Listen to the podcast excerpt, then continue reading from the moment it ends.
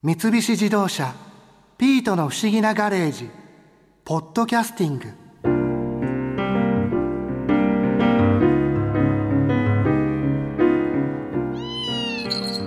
博士があんなことをしでかすなんて本当びっくりしましたね。カオルさんから話を聞いた時はあまりのショックに腰が抜けそうになりましたよ。マリア先輩前から博士にその気配はなかったんですか？少し様子がおかしいとかいえ全然。僕らしょっちゅう会ってるのに誰も気づいていませんでしたよね。何しろいきなりこんな眉を作って中にこもってさなぎになっちゃったんですもんね。前から1万歳になったら眉を作ることは分かってたんだからこの地下室はそのために作っておいたんでしょうね。この前カタカタ動いたからすぐにでも成虫として出てくるかと思ったけどその後全然気配がないわね。あれはきっと私たちが上でエレキギターでガンガン演奏したからその音に反応しただけですよ。そういえば新一さんこの前私たちがエレキギターの練習をしている時に抜け出してマリアさんと一緒に便利カーでエレキギターのことをいろいろ勉強してきたんでしょ？ええ元ハッピーエンドティンパンアレーのギタリストで数々のトップミュージシャンと共演されてきた鈴木茂さんからいろいろ教わってきました。ああ紅白歌合戦でユーミンの伴奏をされていた方。おお役所さん詳しいですね。鈴木茂さんのお話面白かったですよ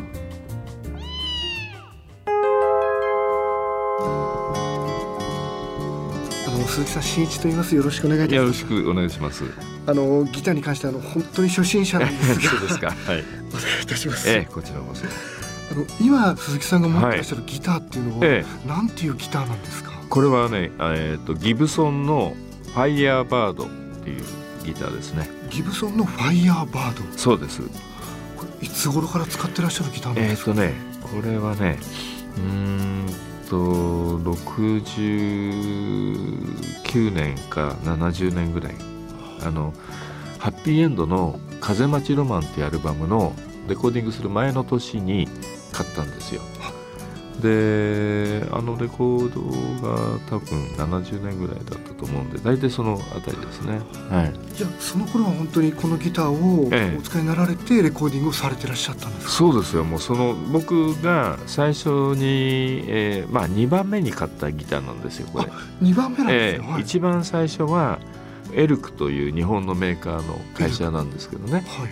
これはもうね本当に大変なアルバイト辛い思いをして お金を貯めてそれでエルクを買ったんですよ。えーでそれでハッピーエンドっていうバンドに入ってから初めてあの外国製のギターを買ったっていうことなんですけどねもう憧れのフェンダーとかギブソンって当時ね今でもそうだけど憧れのギターなんでとっても嬉しかったですよね。でもそれからもう何十年もギタええーを使ってらっしゃるんですよね、そうなんですよ。もう楽器って長持ちするから。えこう使ってる中でも、はい。音って変わってきたりするものですか、えいやよくそういう話はあるんだけど分かんない。正直。だってうん分かんないね。うん、だけどこのギターはだいたいこういう感じの音がするっていうのはあるんだけど10年前30年前と今とが違ってるっていうのはうんだいたいやっぱりでも、うん、いろんな意味で劣化していくので音はあの大雑把に言うと甘くなっていくんですよ。高音のキラキラした部分がこうくすんだ感じになってくるね。音的にはね。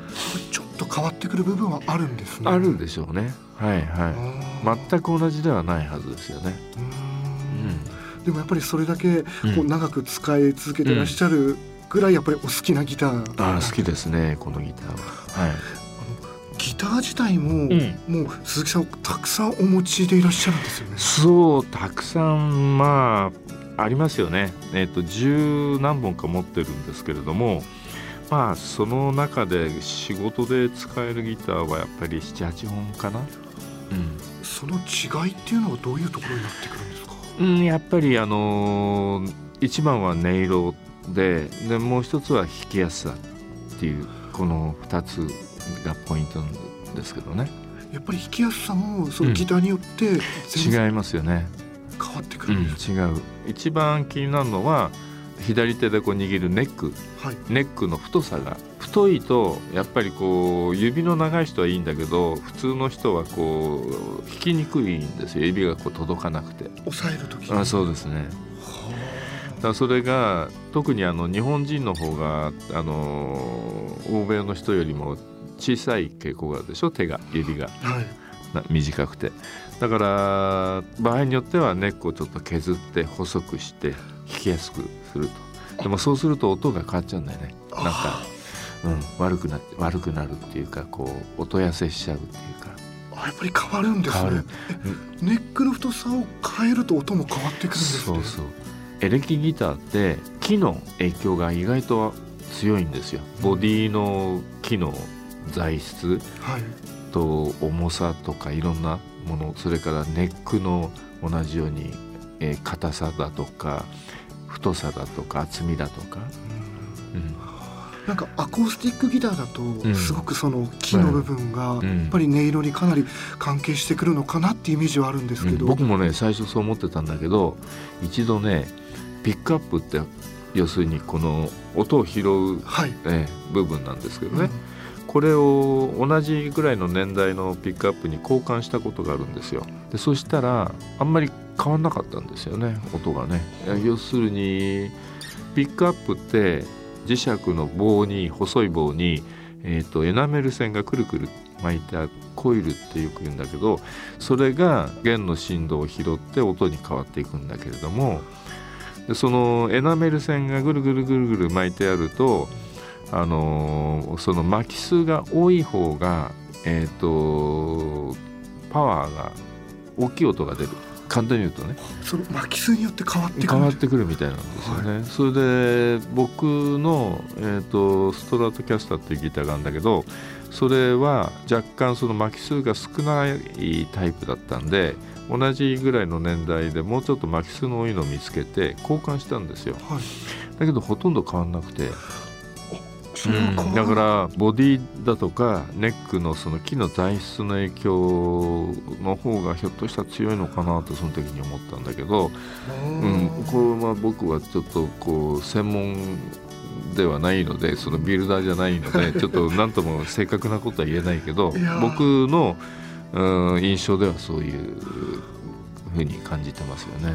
でもなんかこう例えば自分に合う合わないっていうそのギターの感覚ってあるものですかね、あああるんじゃないですか。あのー一番気になるのは重さね。重さ、うん、これがね不思議なことにね1970年代の後半から2000年ぐらいまでにかけてどのメーカーでも重くなった木が。うん、だからレスポールにしてもストラトキャスターにしてももう肩がちょっと長い時間こう担いでると痛くなっちゃうぐらい。でだからこれも軽い方なんだけど70 1975、6年までは割と軽いんですよ。だけど軽いから音も軽いっていうとそうでもなくて、うん、それはケースバイケースなんだけど僕はむしろ軽い方が好きなんですよ。あの疲れないし持っててね 確かに。うん。なんか重いとそれだけ長時間うんそうなんです弾いてるのがうん結構疲れてしまないますよね、うんでも重いと重いなりにやっぱり良さというか、うん、なんかだからおそらくは、うん、音も若干重い感じになるのかなっていう気もするしちょっとその辺よくわかんないんだけどただ木も結局ほら自然なもので伐採しちゃうと木の種類によって本当になんか数少なくなっちゃったりとかね。である地域のブラジリアンローズウッドとかってこのネックの表面の茶色い部分あるよ指板っていうんだけど茶色の部分、はい。この木がローズウッドっていうあのバラ科の木の一種なの。でそんなにこう直径何十センチっていう大木じゃなくて、うん、割とその10センチとかおそらくそのぐらいの細い木なんですよ。結構細いんですね、うん、でそれをこの指板に使ってる割と貴重な木材なんですよ。でこれがあのーどのメーカーでもまあ大体こうネック指板のネックの表面ってこの茶色のローズウッドの木を貼るかメイプルっていうかネックの木をそのまんま表面にしちゃうか？どっちかなんだけどこの、えーと、ローズウッドの茶色の木はやっぱり貴重な木でもう今ほとんどないんですよ。あの、うん、ブラジルのね。でそれが、えーと、どどこだったかな？んか違う国の、はい、うんローズウッドだったりに変わってるんだけどやっぱりその気候だとかその土地の環境で当然ね木の性質も違うんだろうと思うんですけど、うん、それがだからなかなかこう手に入らいいあのローズウッドが手に入らなくなっているっていう現状なんですよね。当然それによってもその音がまた変わってくるわけですよね。このねネックの指板の影響が結構強いみたい。うん、それでだから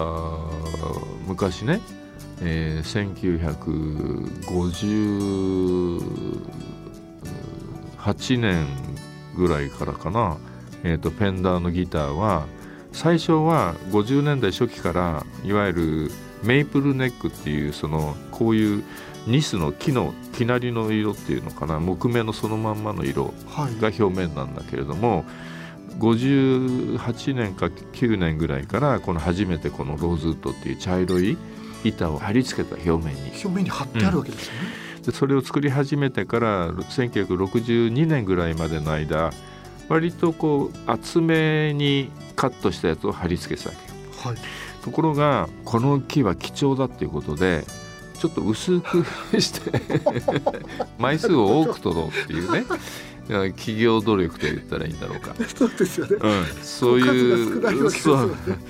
で、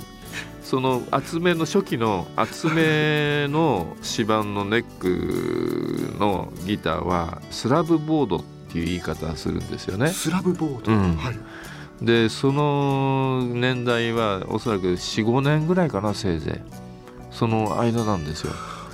でその間のギター高いんですよ値段が。でも貴重といえばすごく貴重な貴重な木をふんだんに使って音もやっぱり違うんですよね。うん違うのかな。あの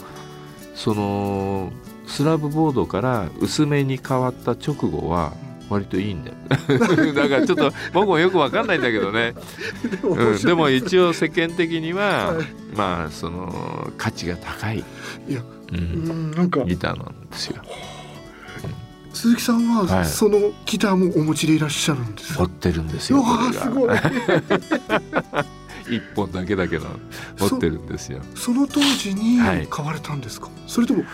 えっ、ー、とねそのギターを買ったのはえっ、ー、と73年1972年ぐらいかな。72年。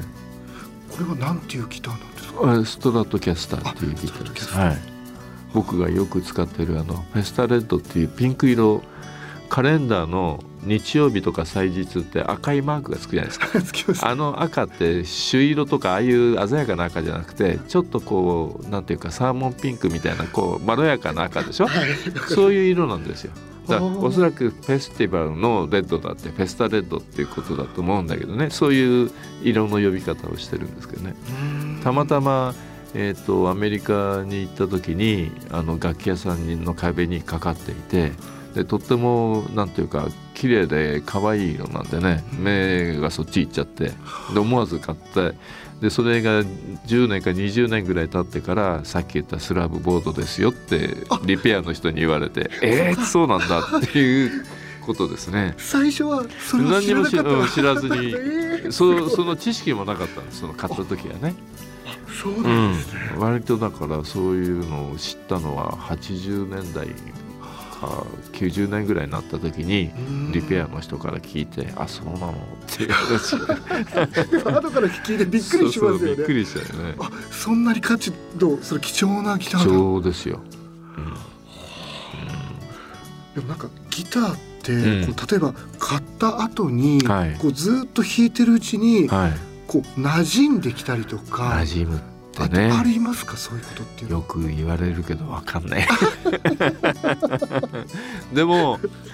あのレコーディングなんかして、えー、音を取るじゃないですか。でそういう時にこう弾き比べればこのギターはこういう音するんだ。で何度も弾いてるしああいい音だなって気が付き始めるっていうか、うん、でえー、と簡単に言うとこう弾いてていいギターってあの何時間でもこう気持ちよく弾いてられる。でそうでもないような音のギターはだんだん疲れ始めてきてああもういいやっていう感じになっちゃう。そのぐらいしかなんか言いようがないっていうかな。音の表現ってこ難しいんですよ言葉でね、うん言うんなかこうよくいい音悪い音って言われても、はいはい。それが何なのかっていうのが難しいでしょ？わからないあともう。一つ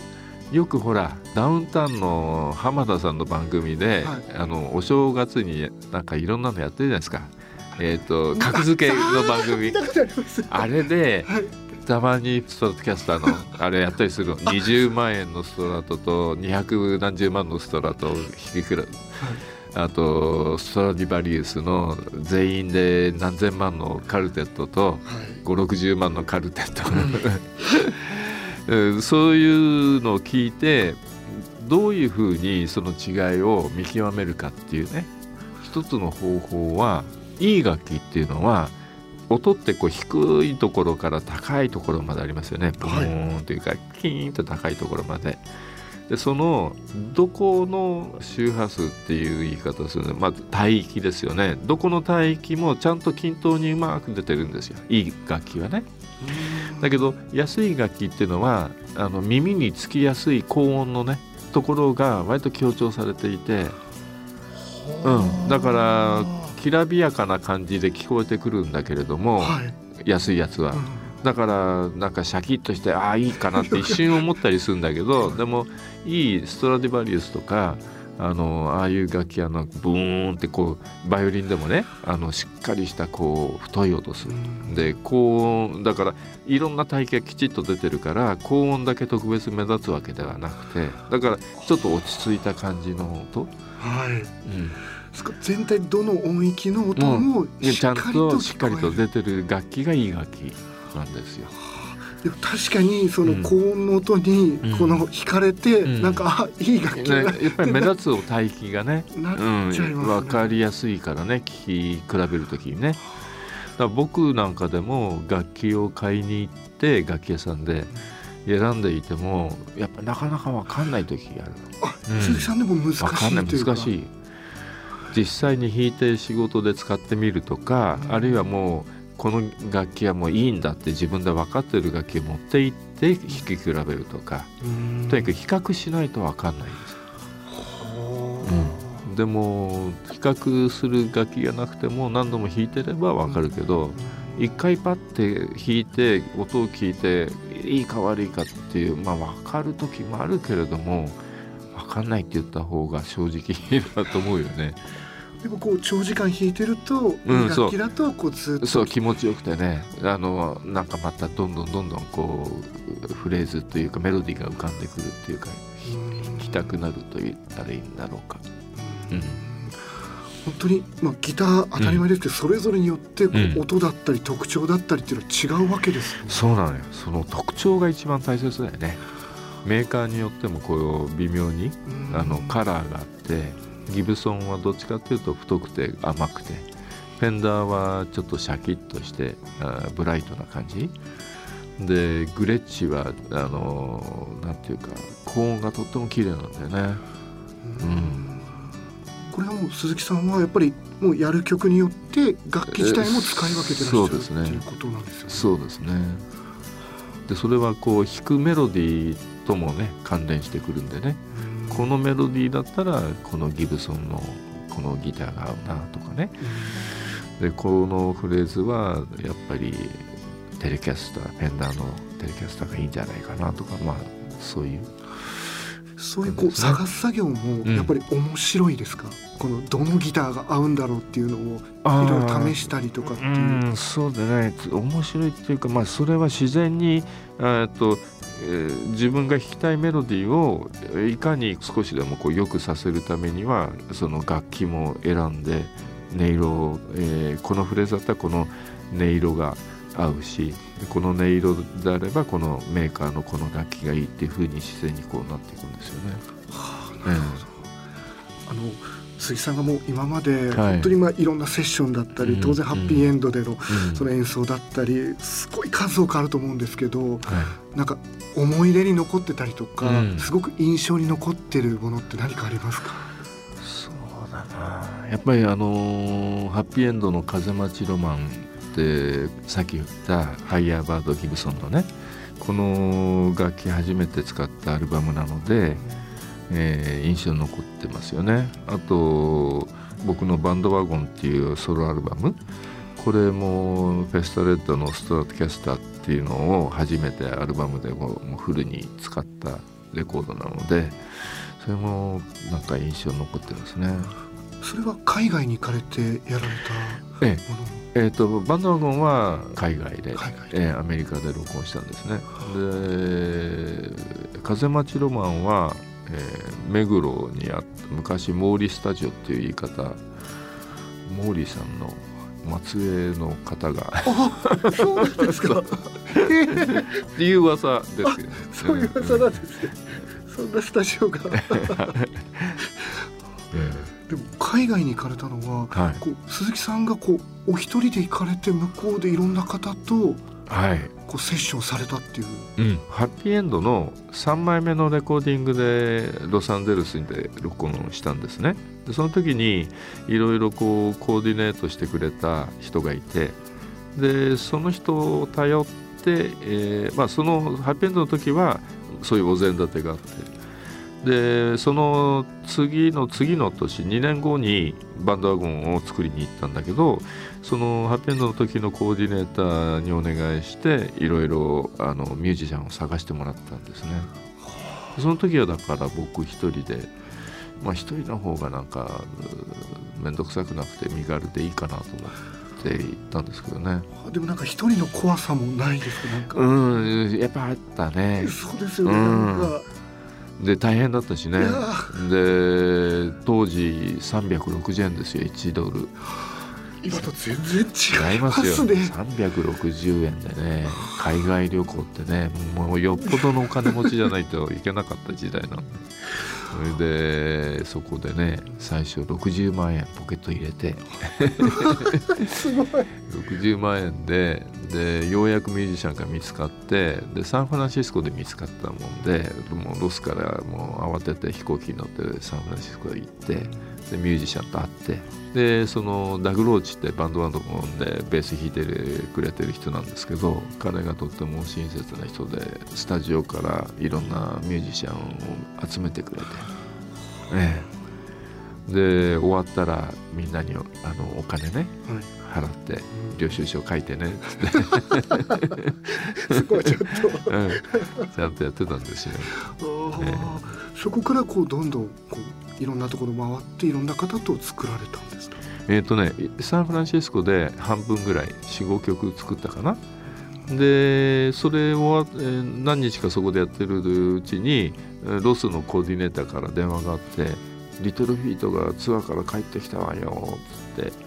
で「あそうじゃあ、えー、明日行くよ」っていうことででまたロスに戻って。でロスのレコーディング。でその時サンフランシスコで撮ったマルチテープを持って帰ってでそこでロスで、えー、レコーディングしたやつとサンフランシスコのやつともう全部合わせてそこのスタジオでクローバースタジオっていうロサンゼルスのスタジオなんですけどでそこでもうトラックダウンまでやってはい、最終的な仕上げをしてそれで日本に持って帰ったっていうことですね。実際に海外に行かれた時っていうのは、はい、言葉っていうのはこれがもうね日常会話がまず必要だよねこれはね。そうですね、うん、挨拶して「ナイスミーティー」とかって言って、うん、自分の名前言って、それでレコーディング始まると音を出すから大体こうここから「A だよ」こうここがエンディングだとかって。それも実際叫びながらね。叫びながらなんですね、そうそうそう。そうなんですよ。あそんなにも言葉は必要じゃなくなるんです実際やってる時っていうのは、ね、必要あまりなくなってくるんですよね。はい、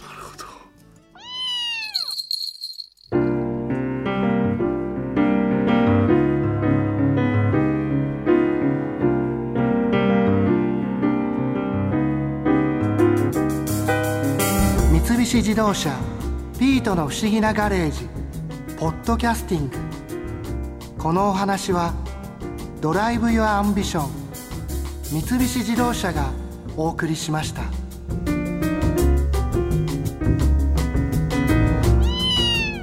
ここで耳寄りなお知らせです。ピートの不思議なガレージをもっと楽しみたいという方は毎週土曜日の夕方5時東京 FM をはじめお近くの FM 局で放送の三菱自動車ピートの不思議なガレージをお聞きください。外に出かけたくなるとっておきのお話満載でお届けしています。